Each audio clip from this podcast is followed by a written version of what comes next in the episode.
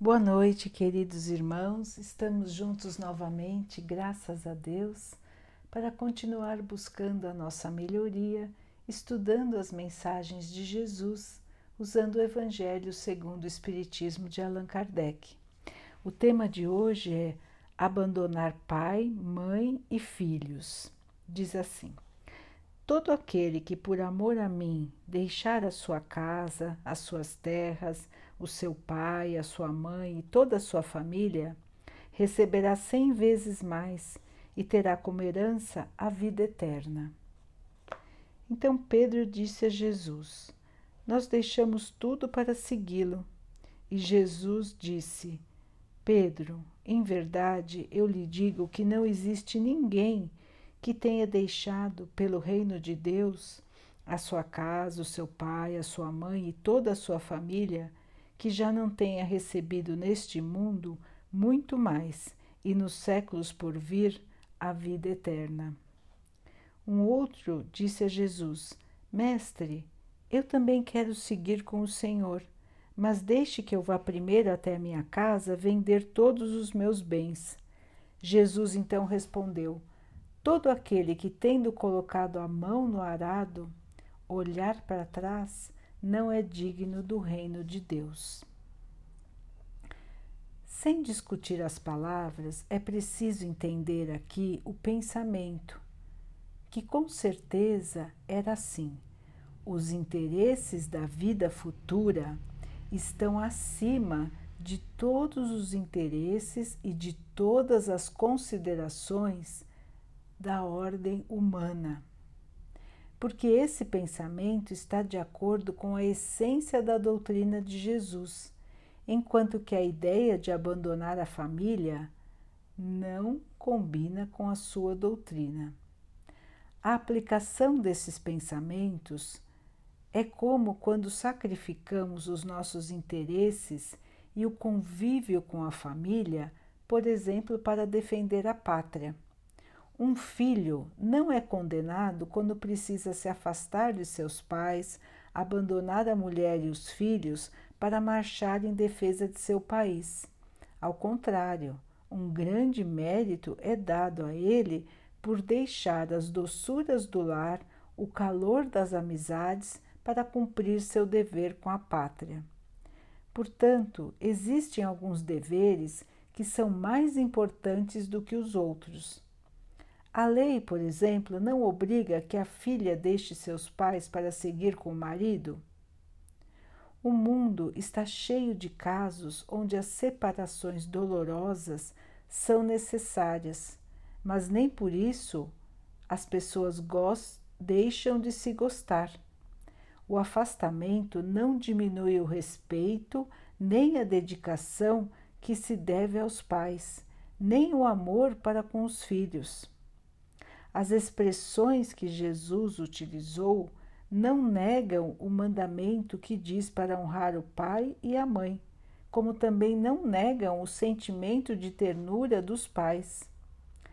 As expressões também não pregam o abandono dos pais. Elas tinham como objetivo mostrar aos homens o quanto era importante a preocupação com a vida futura as expressões usadas naquela época chocavam menos o povo do que agora, porque antigamente os laços de família não tinham muita força, não era como é hoje, onde a civilização já está um pouco mais adiantada moralmente. Esses laços, que eram mais fracos nos povos primitivos, foram se fortificando com o desenvolvimento da sensibilidade e do senso da moral. A própria separação é necessária para o progresso, tanto das famílias como das raças, porque se as raças não se misturassem, elas acabariam se degenerando. É uma lei da natureza que interessa tanto ao progresso moral como ao progresso material. Na Terra, as coisas são encaradas somente do ponto de vista materialista. O Espiritismo faz com que possamos enxergar as coisas de um modo diferente, mais elevado, quando nos ensina que os verdadeiros laços de afeição são os do espírito e não os do corpo. Os laços de afeição não se rompem com a separação e muito menos com a morte. Esses laços se fortificam na vida espiritual à medida que o espírito vai evoluindo. É uma verdade consoladora que nos dá uma grande força para suportar as dificuldades da vida. Então, meus irmãos, esta mensagem mostra com os pensamentos de Jesus, com o que ele disse naquela época de maneira simbólica para uma população que tinha muito menos conhecimento do que temos hoje e de que tinha, como disse o texto, uma visão de família diferente da visão que temos hoje. Então, as famílias não eram tão unidas, os sentimentos de a separação era mais comum. Jesus usou também uma linguagem simbólica que foi sendo transcrita com o tempo. Então, não devemos nos apegar exatamente às palavras, mas sim à ideia que Jesus quis nos trazer e que até hoje nos acompanha. A ideia é, irmãos, que estamos aqui de passagem, que temos a família que precisamos ter, convivemos com as pessoas que precisamos conviver, porque vamos nos ajudar um ao outro a evoluir. Este nosso planeta é um planeta de provas e de expiações. Então, aqui temos oportunidade de passar novamente por situações onde erramos para ver se desta vez realmente conseguimos aprender e fazer de uma maneira melhor. É aqui também, irmãos, que vamos passar por situações que fizemos os outros passarem. Muitas vezes levamos os nossos irmãos a sofrer. E aqui voltamos para enxergar melhor e poder nos redimir dos nossos erros do passado. Então, este planeta é chamado de planeta de provas e expiações. Estamos aqui com as pessoas que são nossas devedoras ou para as quais nós devemos, para que possamos aprender juntos o amor, o perdão, o respeito, para que possamos evoluir. Os nossos compromissos aqui na Terra nem sempre serão os nossos compromissos do espírito. Muitas vezes estabelecemos aqui na matéria laços que não são de amor verdadeiro. Muitas pessoas estão juntas, muitas pessoas convivem, às vezes, vidas inteiras sem o verdadeiro amor. São muitas uniões que chamamos aparentes, de conveniência, mas que não são as verdadeiras uniões, onde o amor não perdura. Então, essas uniões serão passageiras como a nossa vida na Terra. Mas as afeições verdadeiras, o amor verdadeiro entre as pessoas, este sim é imortal, assim como cada um de nós, que é um espírito imortal.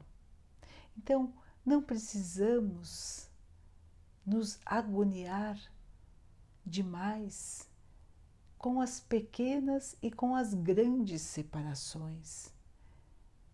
Porque a separação, quando existe o amor, quando existe o afeto, ela não existe, ela é sempre passageira. nós todos estaremos novamente juntos no plano espiritual e em outras vidas aqui na Terra, se assim for do nosso sentimento.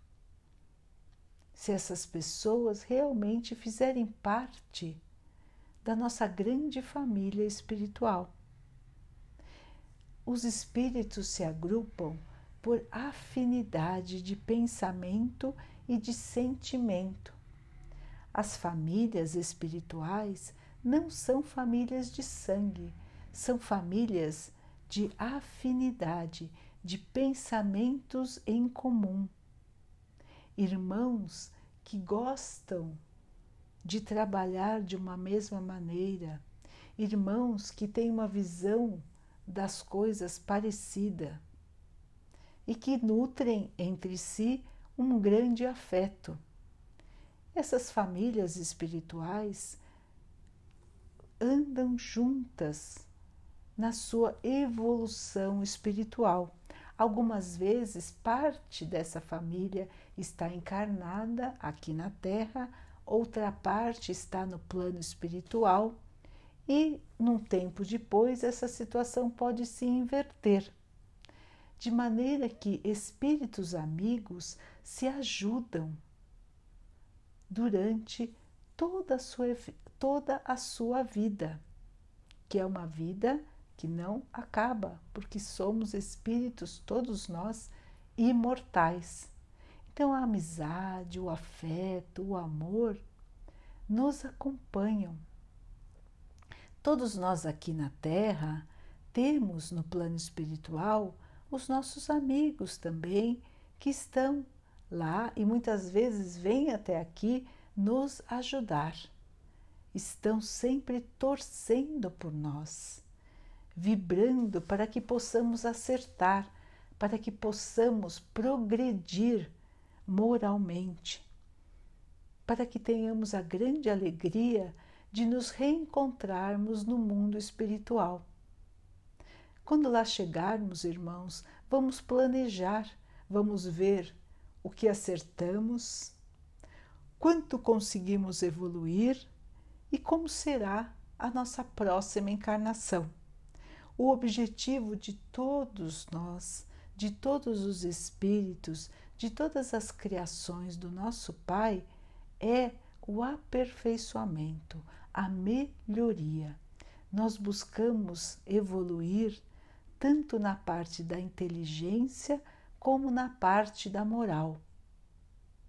Então, irmãos, isso que Jesus quis mostrar com estas palavras, que o mais importante é o nosso compromisso com a evolução, com a nossa melhoria como seres eternos que somos.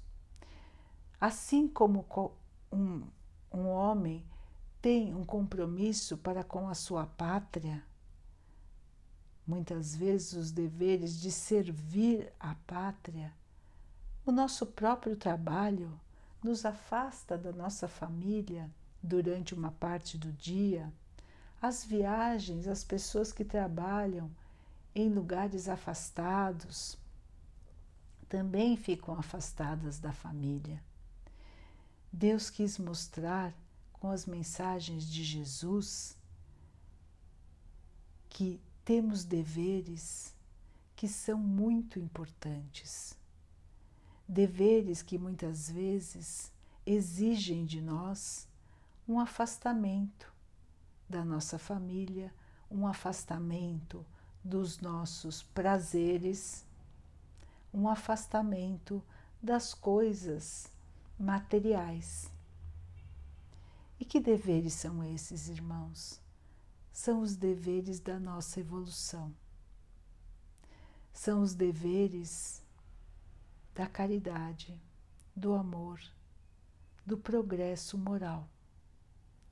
Os deveres que nós chamamos de deveres para com o nosso Pai, que nos criou, que criou todo esse universo para nós e que só quer o nosso bem e a nossa evolução.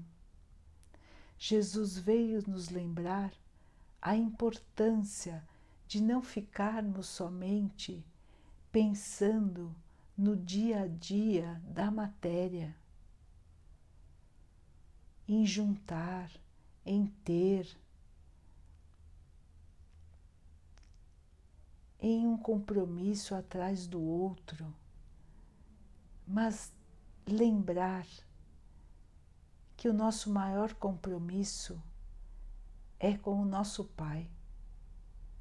O nosso maior compromisso aqui no planeta terreno, assim como no plano espiritual, é continuar evoluindo, é aprender a parte da inteligência e a parte da moral. Este é o nosso dever maior. É para isso que estamos todos aqui. Passar uma encarnação inteira sem evoluir, simplesmente passando de um dia para o outro, anos após anos, sem nenhum tipo de evolução, é simplesmente desperdiçar uma grande oportunidade que foi dada a cada um de nós pelo nosso Pai.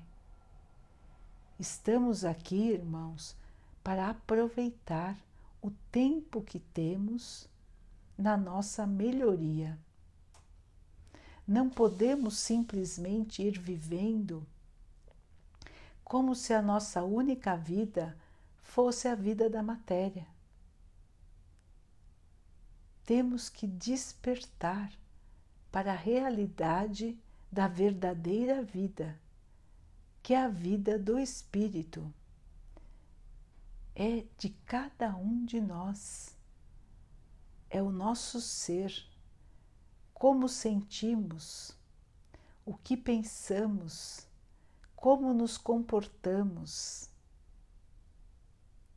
é isso que vai fazer com que possamos evoluir. É isso que trará para nós a paz, a felicidade. É isso que nos trará a possibilidade de morarmos em planetas felizes. Enquanto não conseguirmos entender que há necessidade de progredir, ficaremos, irmãos, como que presos a encarnações e mais encarnações em planetas ainda onde o sofrimento predomina.